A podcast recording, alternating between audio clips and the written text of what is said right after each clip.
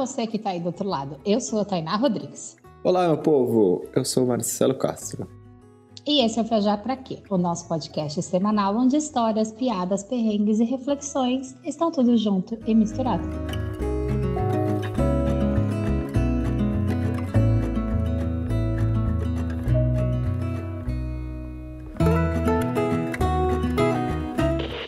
Queridos amiguinhos, cola lá no nosso Instagram, arroba Viaja Pra Que Podcast, pra gente bater um papo. Se você quiser alongar as conversas, as reflexões que você teve ouvindo os nossos episódios, estamos super abertos para conversar. Se você quiser indicar pessoas viajantes para conversar, para aparecer aqui no Veja Pra Quê, também sinta-se à vontade. O que mais você quiser, você manda mensagem, quer elogiar, quer criticar com respeito, com empatia. A gente está super aberto para te ouvir, meus amiguinhos. Vai lá no arroba Veja Pra Que Podcast e também nos ajude a crescer cada vez mais, nos ajude a nos manter no top 10 da Apple Podcast. Que coisa fina. Compartilhando esse episódio com seus colegas de trabalho, sua família, no grupo do WhatsApp lá da família. Manda viajar para aqui para todo mundo e nos ajude a fortalecer a nossa caminhada. E a nossa convidada de hoje é do ABC Paulista, mas já tem algum tempinho que ela não pisa na sua cidade. Ela é ciclista e em 2016 criou o projeto Extremos das Américas e saiu do Alasca até o Ushuaia de bicicleta. Haja perna, viu, amiga? Só vou te falar que só de pensar eu já fiquei cansada. Isso me lembra alguém, só que a gente fez ao contrário e meio que abandonou o roteiro aí no meio do caminho, porque não deu para chegar até lá em cima. Era para rolar isso em tudo em dois anos, mas sabe como é? A vida muda e os planos são feitos para não acontecerem em viagens longas.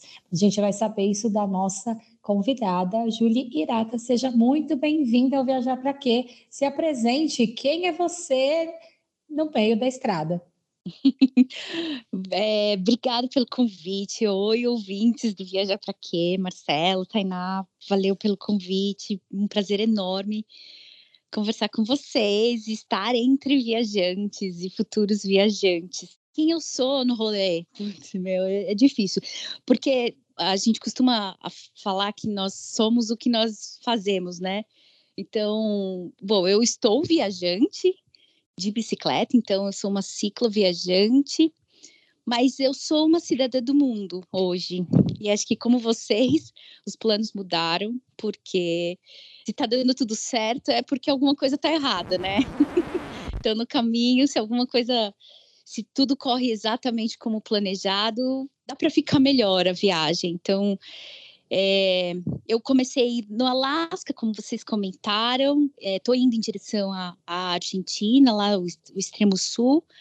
Daí o nome do projeto, Extremos das Américas. Então a ideia é pedalar de um extremo ao extremo. Eu, eu comecei para o Robey, que é o mais norte que você pode chegar no continente americano, e estou indo para o extremo sul. E no momento é, oficialmente eu estou na fronteira do Equador com o Peru. Eu não fisicamente eu não estou lá ainda, mas foi onde eu parei, foi até onde eu pedalei. Eu também tinha planejado fazer a minha é viagem. praticamente aonde a gente terminou a nossa a nossa jornada. A gente estava Exatamente. no Peru, quase na fronteira com o Equador, tipo ali uhum. em, é, em Mâncora. Ah, a gente, é, a gente, precisa trocar umas figurinhas, porque vocês correram pegar o bastão de vocês, porque é, tem um montão de coisa que eu, eu tô com o mapa do Peru aberto aqui na minha frente, porque eu tô olhando para ele, semana que vem eu tô voando para lá. Mas eu tinha imaginado também, igual vocês, fazer em dois anos e meio, e cinco anos depois eu acabei de cruzar a, a, a, suposta metade do caminho, que não é metade do caminho, porque eu quem olha o meu mapa parece um caminho de rato, assim. Eu faço mais zigue-zague do que, sei lá. Então, já não sei mais quem eu sou, mas eu sei quem eu estou. Eu sou, hoje eu sou uma cidadã do mundo fazendo muitas coisas. Julie, temos a nossa maior e única tradição do podcast. Diga pra gente, viajar para quem? É uma pergunta ótima. Eu adorei o nome do podcast, inclusive, porque tem tantas maneiras de viajar. Tem um casal de amigos, o o Two for Trips, que eles viajam numa tandem. Eles viajavam numa tandem, né? Pararam agora.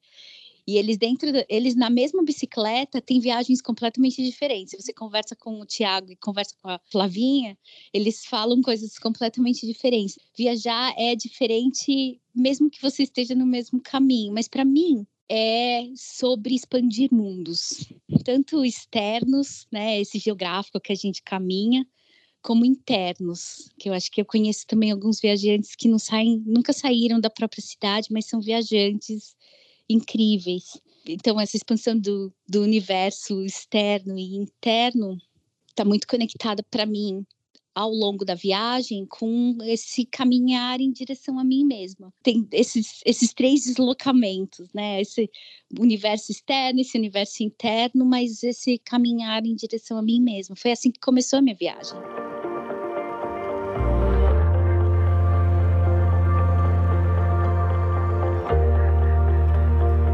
Kelly, como começou esse seu relacionamento de longa data com bicicleta? Como surgiu também a sua conexão com viagem, que de repente você juntou as duas coisas? Tipo, é, você é de uma família viajante, você tem a referência de galera viajante de bike na família. Como que foi esse universo aí para você? A bicicleta foi completamente acidental eu nem tenho essa relação de, de memórias de infância, sabe, com a bicicleta, que o pessoal fala, ah, eu lembro, a bicicleta é um ativa memórias afetivas muito fortes da infância. Não, não é, não é o meu caso. Eu nem lembro muito da minha infância. Então, vocês me perguntarem até coisa de infância, é até meio nebuloso, porque eu não, não tenho essa memória. A bicicleta, para mim, chegou na época da faculdade. Então, quando eu entrei na faculdade, eu comecei a usar a bicicleta um pouco com um pouco mais de intensidade, mais como utilitário. Eu entrei para o movimento cicloativista ainda na faculdade, né? Em São Paulo, eu estudei em São Paulo e viajava, porque de São Bernardo para São Paulo, em dia de chuva, são duas, às vezes três horas dentro de um carro. É um absurdo. E, e, eu trabalhava também, então a bicicleta acabou virando um, um, uma via de escape desse, dessa loucura que é estar tá dentro de um carro o tempo todo. Você ia de São Bernardo para São Paulo de bike para trabalhar? Não, não, não todo tempo, não, não sempre, mas é, aconteceu de eu é, carregar a bicicleta e usar a bicicleta para ir do Mackenzie para a USP onde eu fazia estágio, ou do Mackenzie para o meu estágio de onde eu trabalhava como professora. Então, é, esses pequenos deslocamentos, de, só de parar o carro e poder me deslocar, é, foi libertador. E aí a bicicleta foi ganhando mais e mais e mais espaço, mas sempre como transporte. Foi só, sei lá, acho que em 2000 e, 2001 que eu fiz a minha primeira cicloviagem com o meu namorado na época, que depois virou meu marido. E agora é meu ex-marido. Fizemos a nossa primeira cicloviagem assim. Fomos na CIA, compramos duas mochilas, as mais baratas que tinha. Costuramos as alças, colocamos no de alforge e fizemos o Lagamar. Saímos de Peruíbe, de Tanhaém, e fomos até Paranaguá, subindo pelas ilhas. E foi um perrengue atrás do outro. Choveu, as mochilas se desfizeram, assim, parecia papel, elas desmoronaram. A gente foi perseguido por bichos, é, eu fiquei menstruada, tudo tinha. Quanto tempo tudo, dura, tudo dura um esse trajeto? Pode. Ai, eu não lembro exatamente, mas eu acho que foram uns 15 dias. 15, 20 dias, provavelmente, mas uma região maravilhosa. Ali a região do Lagamar é, é o maior, para quem, não sei se todo mundo que está ouvindo a gente conhece, mas o Lagamar é o maior contínuo de Mata Atlântica do planeta. Então, a gente falando de um, de um bioma super ameaçado, é uma região de uma importância muito grande, tanto para a conservação, como social, para os caiçaras, para os quilombolas que vivem lá. Então, é, é, é super importante essa região. Então a gente viveu a intensidade da bicicleta, de uma primeira viagem, num lugar maravilhoso, cheio de perrengue. Quando a gente terminou, a gente estava todo machucado, picado. E a gente olhou um para o outro e falou assim: quando a gente vai fazer a próxima? Porque foi muito intenso e foi muito gostoso. E aí, a partir de então, a gente não largou mais a bicicleta. Viajar fez parte é, da nossa, das nossas viagens dali para frente de uma maneira cada vez mais intensa. Eu sempre viajei com a minha família, minha mãe é do Maranhão. Então, é uma nordestina que veio muito cedo para o Sudeste para estudar, para tentar estudar, né? E meu pai é descendente de japonês, ou seja, é, meu avô migrou do Japão. A mistura do Brasil com o Egito. É, isso aí. Eu sou, eu sou a, a, o sushi de rapadura. Genial. Porra, até para beber o café aqui. sushi de rapadura é genial. Muito bom. Lá em casa é tudo misturado. E mas viajar, como sabe, de ir para isso só aconteceu a partir da metade da década de 90 na minha família. A gente sempre ia acampar quando eu era pequena, mas é isso, né? Ia para praia, que é, é, o litoral sul de São Paulo, né? Minha família é uma família bem, bem simples.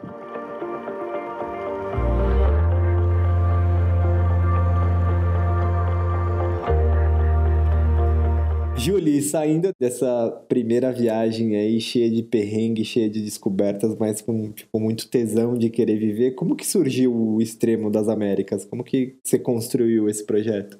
Ah, o Extremos das Américas vem de uma puta crise.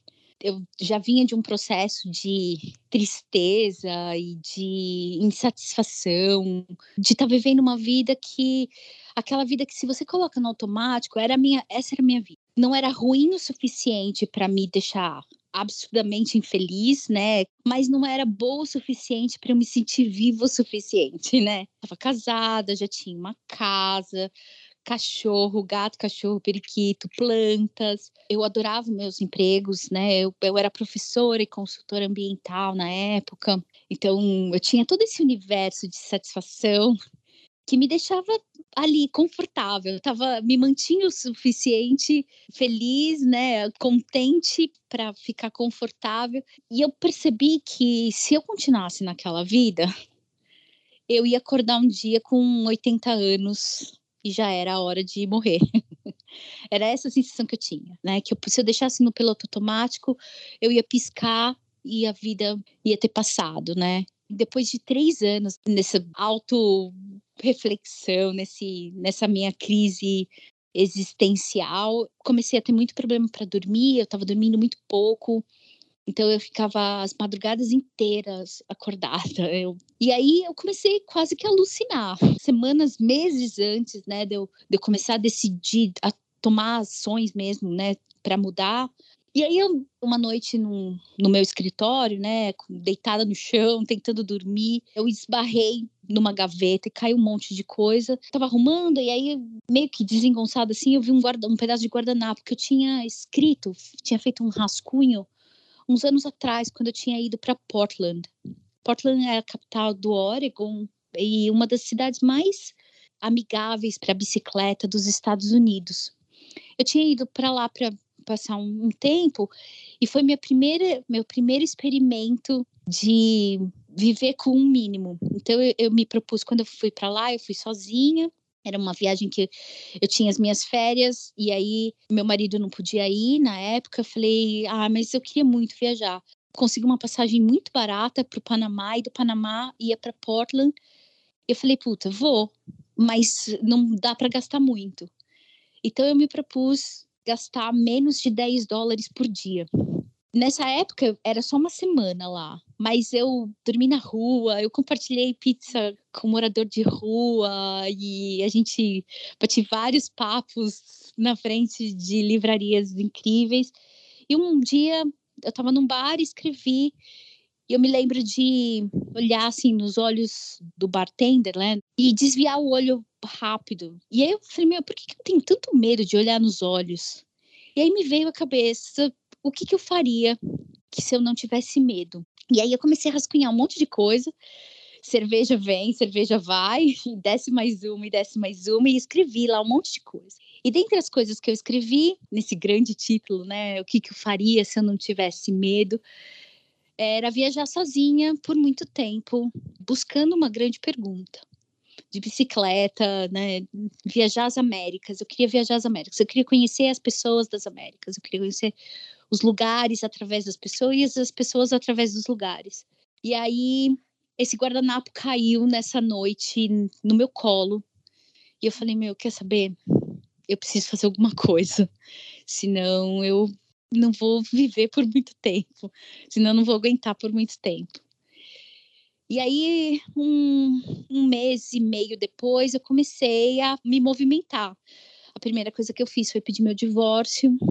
Né? Então, pedi meu divórcio. Depois, fui conversar com os meus empregadores. Na época, eu estava trabalhando em quatro empregos. Então, eu fui falar com cada um deles, explicar o que estava acontecendo. E eu sou muito grata a todos os meus chefes, porque eles foram todos maravilhosos. E aí comecei esse processo de me desfazer, a organizar tudo, porque a partir do momento que você fala a primeira vez, eu me lembro quando eu falei, eu, eu pedi o divórcio, eu falei, putz, agora não tem volta. E aí foi uma bola de neve, foi acontecendo. Caraca, foi coragem.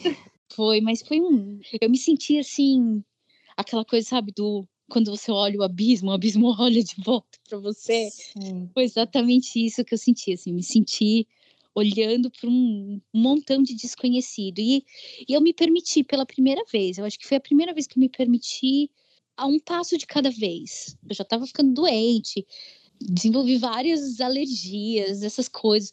Então, meu corpo já estava pedindo socorro. Se eu não fizesse alguma coisa, de verdade, eu não sei se eu estaria aqui hoje. Então, foi isso. E aí, pela primeira vez, eu, meu, eu não tenho um plano de longo prazo. Eu não faço ideia. Eu preciso organizar alguma coisa só para eu caminhar, sabe? Eu, eu precisava seguir um rumo. E aí, eu pesquisando viagens pelas Américas, eu ia viajar só a América Latina.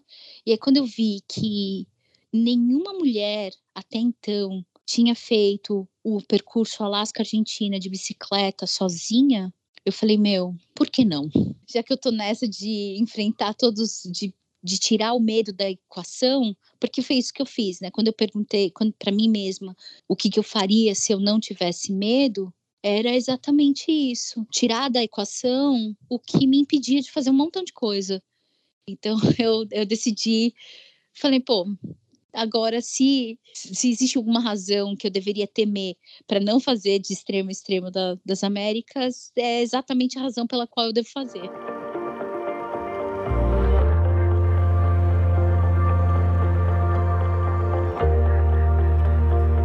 Julie, eu tenho duas perguntas a respeito disso. Assim, querendo ou não, você criou isso lá em 2016, né? Que foi quando quer dizer, o projeto começou em 2016. Uhum. Eu queria saber que idade você tinha nessa época e como foi a reação das pessoas quando uhum. você disse que faria isso. Porque, querendo ou não, foram muitos rompimentos, né? Você terminou um casamento, você saiu do emprego, você ia se jogar sozinha numa viagem desse tamanho. Eu comecei o meu processo de viajar, que, que é o planejamento, eu tinha 35 anos. Eu fui para o Alasca, eu tinha 36. E hoje eu tenho 41. Em janeiro eu faço 42. Então, eu não sou velha, mas eu também já não sou tão nova. Eu acho que eu tô numa idade ótima para viajar, apesar de muita gente achar que eu sou velha para viajar. Nossa. É, tem bastante gente que fala, nossa, já era para você ter, né? Voltado, ter pra... sua casa e ter uma vida estável. É, família, é... filhos. E é exatamente a vida que a gente virou as costas, né? Para que esse sistema super convencional é, que a gente engole, né, a que seco. Que é a única forma de viver, né? Isso é, é... E que é o ideal de vida. Né? É um modelão bonitão, que é muito, muito é o modelo pós-industrial, né? A gente está falando de, da revolução industrial, a gente continua vivendo nesse modelo, a nossa sociedade continua vivendo nesse modelo. E, e quando você vira as costas para isso, dá tela azul na galera. É. Ctrl Alt Del, Ctrl Alt Del para tentar entender o que, que, é isso. Eu fui chamada de louca também, Tainá. Sim. E eu começou, né? Eu comecei num núcleo muito pequenininho. A primeira pessoa com quem eu falei é meu ex-marido, que ainda é meu amigo, né? Então a gente eu, a primeira pessoa pra, que eu falei, olha, é, você pode ficar com tudo. Eu tô, eu tô indo embora, eu vou fazer essa viagem. Ele ficou super feliz por mim, claro, né? Mas ele falou: Você tem certeza? Porque eu dei tudo para ele. É, Será? Carro, Será que é isso mesmo? Pode ficar com tudo, é tudo seu. Eu só quero, eu só vou com a bicicleta e, as quatro, e os quatro alforjes. Aí depois eu fui para minha família. Eu sou a filha mais velha de três irmãos. Então sou eu e mais dois, mais novos do que eu. Mas eu sou a única mulher. Então eu tenho uma, meu pai sendo descendente de japonês e minha mãe sendo nordestina, a família ela só existe se ela tá junto. Né? A família é um, negócio, é um, é um núcleo muito potente na, na minha na minha na história da minha família. Então quando eu falei isso, principalmente para o meu pai, que eu tenho uma relação muito próxima, né? Eu tenho com os dois, mas meu pai, a gente é muito parecido. E a, a opinião dele me, me, importa muito. Foi um desastre. Uhum. Foram brigas homéricas. Eu cheguei para ele e falei: Ó, eu vou de qualquer jeito, mas eu gostaria de ir com a sua bênção. Se você me der sua bênção, eu vou muito mais feliz. Mas se você não der, eu vou assim mesmo. Isso desestabilizou minha família inteira né, foi tirar o chão, porque é, a gente rompe com, com todos os laços que a gente acredita que a gente tem. Poxa, você não vai estar tá perto, você vai estar tá super insegura, muito vulnerável, vai estar tá sozinha, no desconhecido. Então, tudo que sobra é amor. Né? Eu não preciso voltar se eu não quiser. É, eu posso ir e nunca mais eles vão ouvir de mim a única coisa que vai nos conectar não é nenhum outro tipo de dependência, é só o amor. Hoje toda a família minha, me acompanha, são super fãs, eles falam de mim para todo mundo e, e gostam e, e, vendem meu peixe. E, e é, é muito legal como isso evoluiu também com a viagem.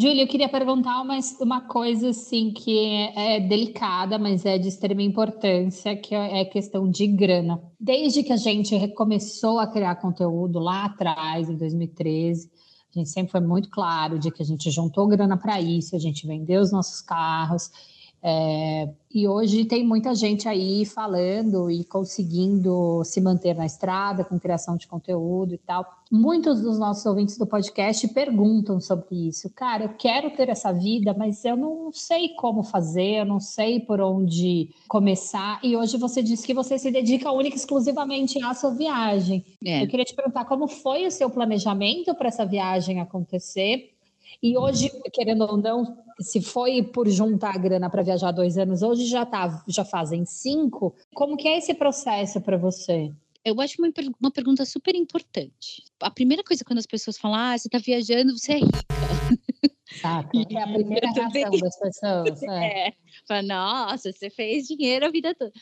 E o que aconteceu foi, eu, eu vendi tudo que eu tinha, que eu podia, né, vender, porque eu dei o meu carro para o meu ex-marido, a casa que a gente tinha também, eu usei para pagar algumas dívidas que eu tinha. Eu não abandonei nada, eu, não, eu, eu fechei, eu deixei tudo planejado e, e concluí tudo, assim, paguei dívidas, organizei, fechei conta de banco, vendi, eu fiz um, um leilão de é, das minhas coisas para amigos, assim, vendi roupa, sapato, fiz um leilão de sutiã, né, que tinha... leilão de sutiã, maravilhoso. E, né, então, juntei a grana e aí, com a grana que eu tinha, com o montante, eu falei, bom, eu quero ver, eu já sabia mais ou menos quanto tempo demorava, em média, né, o quanto era factível pedalar do Alasca à Argentina, eu tinha chegado há dois anos e meio, um pouquinho menos, entre dois anos e dois anos e meio. Eu falei, bom, se eu dividir essa grana pelos dois anos e meio, quanto de grana eu tenho por dia? Aí eu vi que eu tinha um pouquinho menos de 10 dólares por dia. E foi com essa grana que eu comecei, com um pouco menos de 10 dólares por dia. Para quem já foi para Alasca e para o Canadá, sabe que 10 dólares por dia é não dá para comer, só dá para é. comer é. aquele hambúrguer do McDonald's todo dia. É, é nada. Especialmente no Alasca, porque o Alasca não, quase não produz coisas lá e eles precisam trazer tudo, um pouco meio como é o Equador, assim, o Equador é super caro, um pouco por isso. Eu passei um pouquinho dessa média de gastos, de, de foi a média é, Alasca, Canadá e, um, e metade dos Estados Unidos foi de 13 dólares, ou seja, eu gastei muito mais do que eu tinha planejado. Mas aí, México e Colômbia, só para dar uma ideia, assim, minha média foi de 7 dólares no México e eu cheguei a 4 dólares na Colômbia. Eu não me hospedo em hotéis, muito raramente. É, eu durmo na minha barraca, eu não pago camping, eu durmo, eu faço acampamento selvagem 80% do tempo. Então, isso quer dizer que eu escondo minha barraca, escondo minha bicicleta e durmo. É, às vezes eu bato na porta de alguém, posso dormir aqui na sua varanda? Só essa noite, eu deixo tudo limpinho. E aí, as pessoas, sendo uma mulher sozinha, eu tenho essa vantagem. Todo mundo deixa. Eu quase nunca recebo não. Eu sempre, eu tenho vários sims, assim, porque eu sou uma mulher sozinha de bicicleta. Então, ninguém tem medo de uma mulher. Eu cozinho a maior parte do tempo. Então, eu acho que isso é importante para contextualizar a minha resposta para a sua pergunta. Eu, eu não vivo a mesma vida que eu vivia em São Paulo. Eu tive que readaptar a minha vida. É muito mais é, a respeito do quanto você gasta do que quanto você ganha. Às vezes vem me perguntar, elas me perguntam como é que se mantém, mantém um estilo de vida. Bom, você precisa viver bem mais simples. Existe um preço para isso. Sim. Então eu vivo muito, muito, muito mais simples. É para todo mundo? Ou todo mundo viaja assim? Não. Esse é o jeito que eu viajo. Por quê? Porque eu, eu trabalho pouco. Hoje eu sofri um acidente na Costa Rica e eu, eu gastei todas as minhas economias, né? Tudo que eu tinha, meu dinheiro acabou na Costa Rica. E aí eu precisei começar a ver formas de ganhar dinheiro. Então eu escrevo, eu faço traduções, eu cuido de cachorro, eu cuido de casa, eu cuido de cavalo, já fiz todo tipo de trabalho. É, onde tem trabalho, eu trabalho. Aí depois de um tempo, eu comecei a ganhar um pouco de dinheiro com palestras, né? Agora aqui nos Estados Unidos, eu fiz uma série, algumas palestras para algumas empresas e isso vai me sustentar por um tempo. Né? Então, por um tempo, eu não vou precisar trabalhar, o que é ótimo, porque eu estou indo para o Peru e para Bolívia e eu sei que uh, trabalho lá é um pouco mais difícil de encontrar. Então, eu decidi isso para mim porque minha, minha liberdade é o mais importante de tudo. Eu trabalho o suficiente para me manter na estrada. Se um dia isso mudar, ótimo, né? Se decidir ficar, né? Tudo bem, mas hoje para mim é assim que funciona.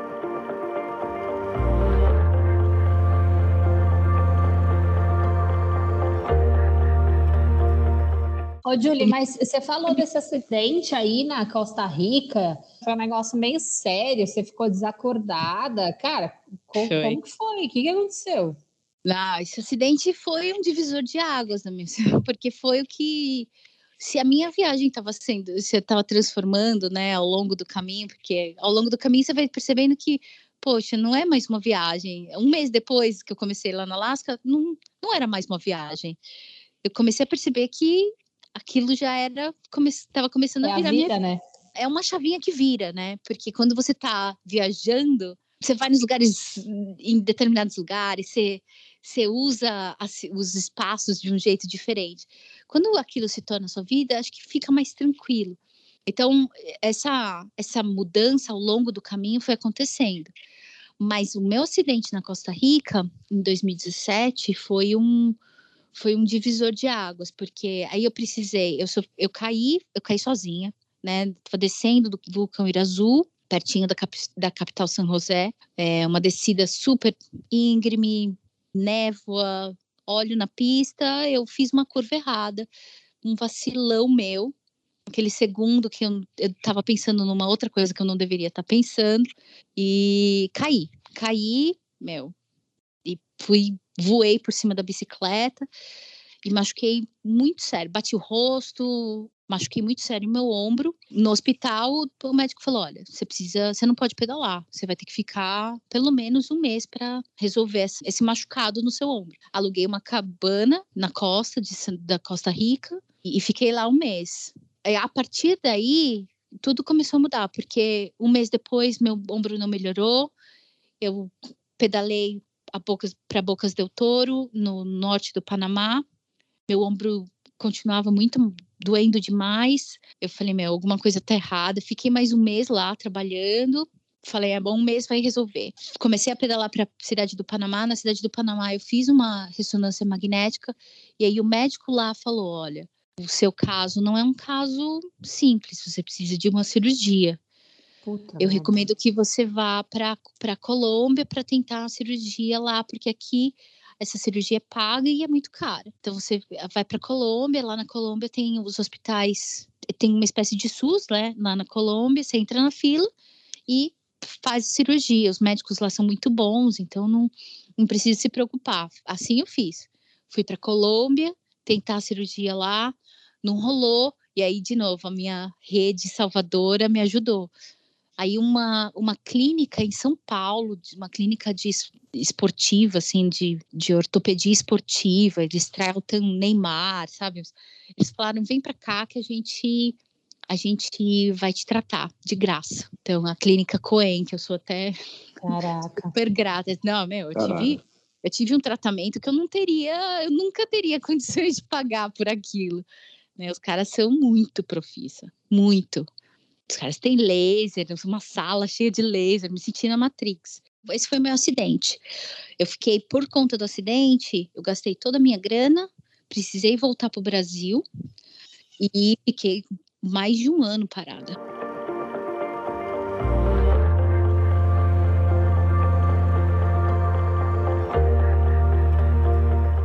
Julie, é, acho que foi antes disso, teve uma história sua com os coiotes no deserto do México que te deu um pânico aí, um pavorzinho. Como que foi esse, esse acontecimento? No México, no norte do México, entrei por Barra, Barra Califórnia, que é aquela península bem longa lá que na continuação de San Diego, na Califórnia, eu cruzei para Barra. Ali tudo já é deserto, né? E a Barra Barra Califórnia está ficando cada vez mais desértica por conta da, dos desvios de rios e corpos d'água lá, mas é uma região desértica naturalmente. Então, é fácil, você, no meio do deserto, você precisa só se afastar um pouquinho da estrada para dormir, né? Então, eu normalmente pedalava uns 500 metros para dentro do deserto, uns 500, um quilômetro, para ter, ter certeza que ninguém me via, armava a barraca e dormia. Numa dessas noites, eu estava dentro da barraca, já tudo escuro lá fora.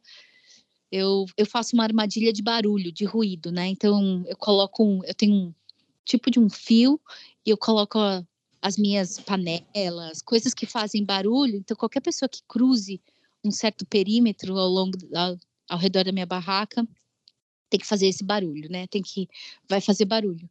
E aí eu comecei a ouvir primeiro a minha panela caiu, depois eu ouvi uns passos assim no, seco.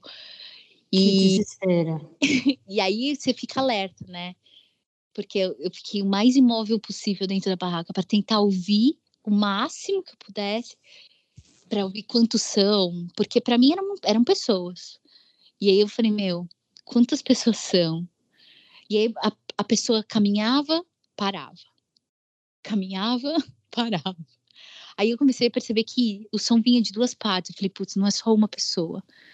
E para eles estarem caminhando desse jeito, eles provavelmente já viram a minha bicicleta, então eles estão caminhando muito devagar.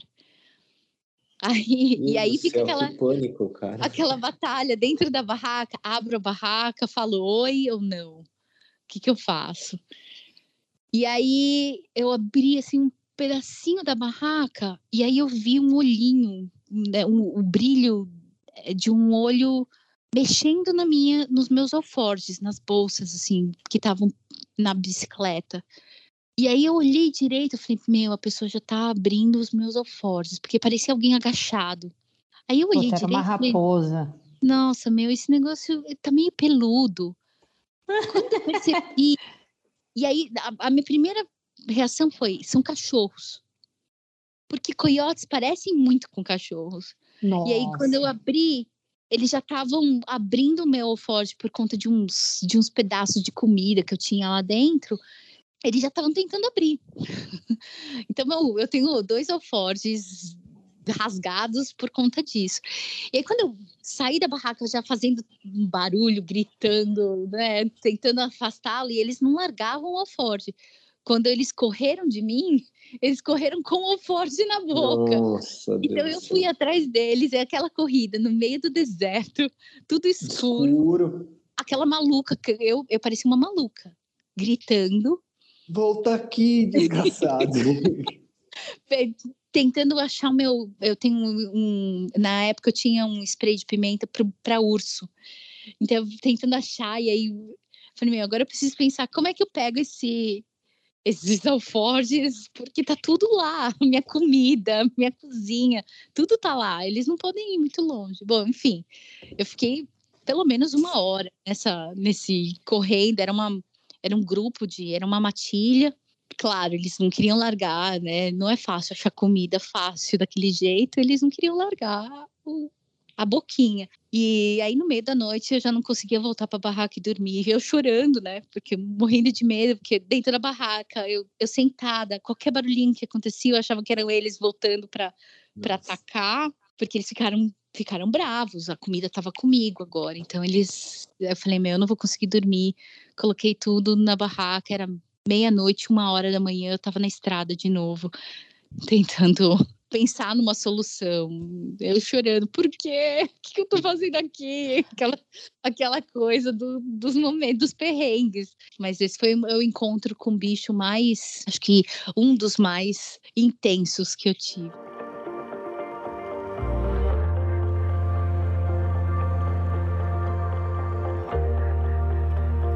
Gente falou bastante de perrengue, do seu acidente e tal, e indo para esse lado de, cara, o mundo existe mais pessoas boas do que ruins. Com certeza você viveu momentos incríveis. Queria que você contasse um momento que para você foi muito memorável de toda essa sua jornada. O México de novo volta, né, a cabeça, mas em Guadalajara eu fiz um, um círculo de amizades muito forte por conta do movimento das, das Femibice que tem lá que é um grupo de, de mulheres que pedalam e, e discutem feminismo, o uso da cidade pelas mulheres através da bicicleta. Então, dei algumas palestras lá e a gente criei assim um, um laço muito próximo com elas. É, alguns dias depois que eu saí de Guadalajara, eu me envolvi numa situação muito muito delicada de violência doméstica por conta desse episódio. Eu, eu machuquei uma pessoa, eu machuquei um homem. E aí eu dormi duas noites na cadeia por conta disso. E elas, foi as meninas e, e o homem, o homem também. Ele estava bem. Mas o, mas, o, mas o homem foi, foi pra cadeia também ou só você? Não, não foi. Puta, essa história é bizarra, Nossa. gente. Essa história é, é, até hoje me me move assim, porque é, é uma história e é tão comum, né, de violência doméstica, mas, enfim, ele... ele... Ah, em países como o México, são extremamente machistas, né? É, é, é exatamente, é, é, expressa bem o machismo latino-americano, em especial o machismo uh, rural, né, da América Latina, porque eu acho que, que dá para falar, o, o machismo não, são, não é igual, o machismo urbano do machismo do machismo, a violência urbana e a violência é, rural é muito diferente. A mulher rural está muito mais vulnerável do que a mulher urbana em, ter, em proporções, né? De acesso. Então, é uma, foi uma situação super complicada.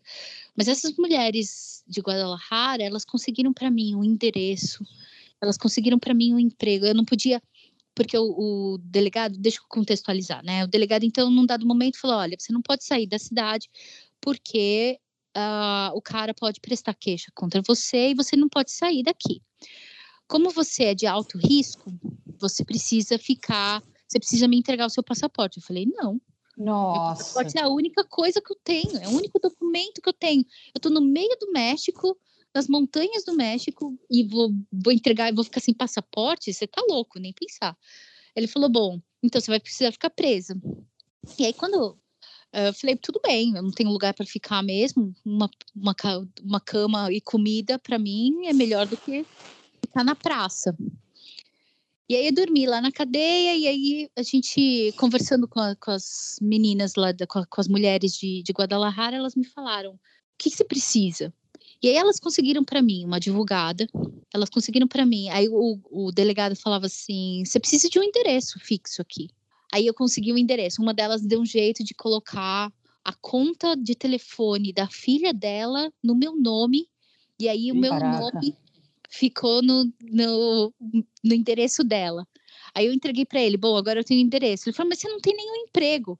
Aí uma delas tinha uma lojinha e que fez lá uma, um, uma espécie de uma declaração de que eu trabalhava na lojinha. Eu ganhei assim, em dias, eu ganhei um emprego, uma advogada e um endereço e um telefone nessa rede de mulheres, assim, de, dessa, essa, ah. eu vi uma família em dias, né? Elas, elas se mostraram minha família. E ele me liberou.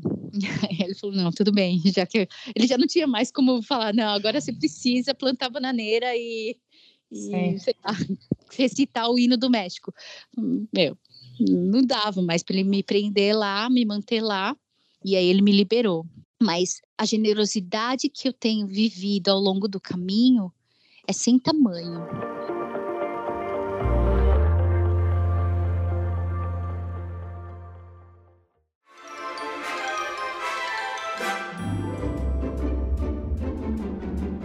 Julie, chegamos ao momento rapidinhas do Viajar para Quê? É o momento onde a gente faz perguntas simples e você responde a primeira coisa que vir na sua cabeça sem precisar justificar caso você não queira. O que te faz sentir frio na barriga? Tudo. Todo dia de manhã, antes de sair para pedalar, eu tenho, eu sinto um friozinho na barriga, mas é bom, gostoso. Qual o seu maior defeito? Eu sou muito dura comigo mesma. Tô aprendendo a ser mais amável comigo mesma. E qual a sua maior qualidade? Eu sou muito flexível. Você preferiria ficar presa numa jaula com tigre ou numa piscina com tubarão? Acho que numa piscina com tubarão. Qual o seu maior prazer culposo? Ai, vinho. Eu acho que mas eu bebo vinho na noite anterior, no dia seguinte, meu pedal é uma merda. Qual o superpoder que você gostaria de ter? Voar. Pô, mas voar fica muito longe da, da terra e das, da, das rodas da bike. Meio contraditório. Não, não é, porque a bike, a bike não, para mim, eu sempre, as pessoas, né, eu sempre ah, não, a bicicleta virou o seu meio. A bicicleta é, uma, é um instrumento. É, eu amo minha bike. O nome dela é Cacau. Eu converso com ela o tempo todo. A gente a gente está sempre nas nossas DRs, né? É uma, é uma amiga, né, na estrada. Mas se em algum momento eu precisar deixar a bicicleta para trás, eu tenho tentado eu tenho tentado praticar o desapego assim em todos os aspectos da minha vida. E, é, e esse é um deles. Então, a bicicleta não é, não é uma extensão do meu corpo, ela é um, um instrumento importante hoje, mas se um dia eu precisar deixá-la, não tem problema. Se você pudesse passar uma hora conversando com qualquer pessoa no mundo, viva ou morta, quem seria e sobre o que você, vocês iriam conversar? Oh, eu queria muito conversar com o Dalai Lama queria muito bater um papo com ele sobre. Eu tenho várias questões, assim, sobre apego, sobre emoções, sobre medo, sobre dor, sobre medo. Medo e medo. Aproveitando, qual o seu maior medo? Putz, eu tenho tantos medos, mas eu acho que hoje meu maior, meu maior medo é perder a minha liberdade. É uma coisa que eu batalhei muito para ter no estado que eu tenho, é, hoje eu tenho um pouco de receio de, de não ter mais essa liberdade que eu tenho hoje. Se sua próxima refeição fosse a última da sua vida, o que você pediria? Eu ia pedir uma. Eu gosto muito de chocho, que é o que é o é o nosso tremoço, eu acho, né? Mas tem uma salada que eu estava viciada no Equador, que hoje é o que fica na minha cabeça Mas eu gosto muito de crepioca também. Eu faço. Ai, é difícil. Eu gosto de pão de queijo também. De... Eu sinto falta de pão de queijo. Se você pudesse viajar para fora do planeta, para onde você iria? Eu iria para a Lua, não muito longe. Para finalizar, o que não pode faltar na Cacau? Na Cacau. Esse é um momento ótimo, porque ela está aqui na minha frente e eu estou organizando as coisas. Mas não pode faltar na Cacau as minhas roupas de frio. Eu aprendi que frio é um negócio que eu, eu não posso passar por muito tempo. Ele altera meu estado de consciência. Então eu preciso estar tá protegida do frio.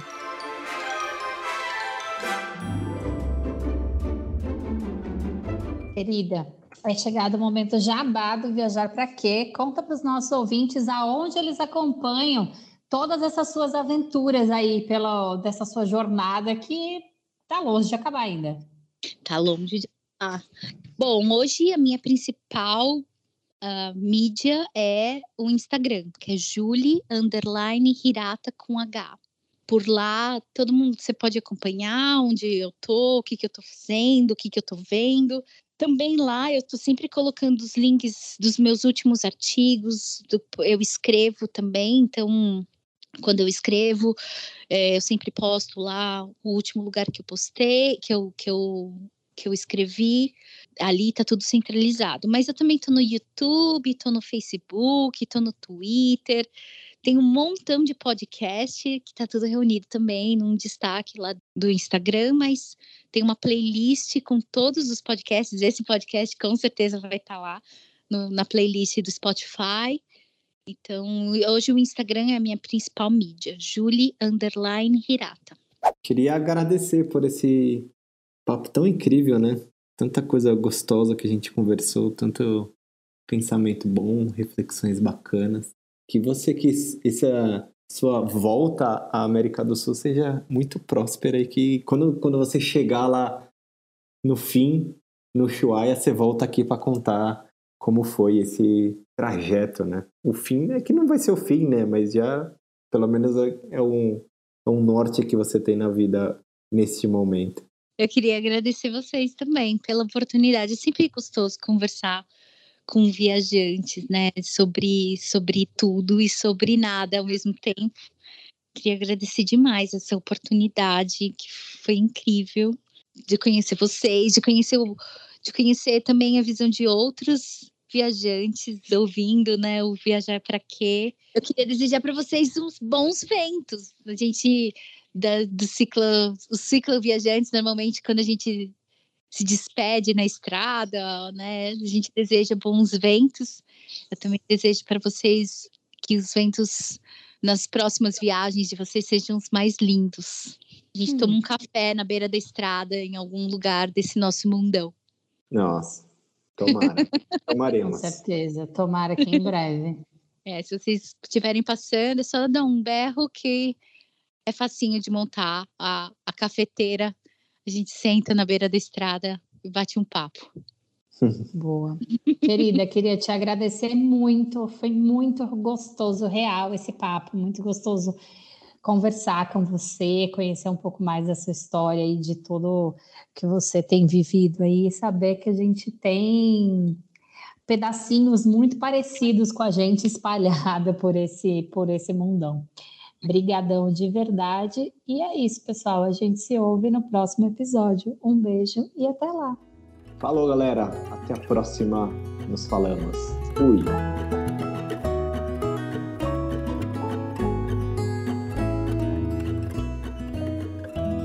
O Viajar Pra Quê é produzido e apresentado por Marcelo Castro e Tainá Rodrigues e editado por Breno Santos.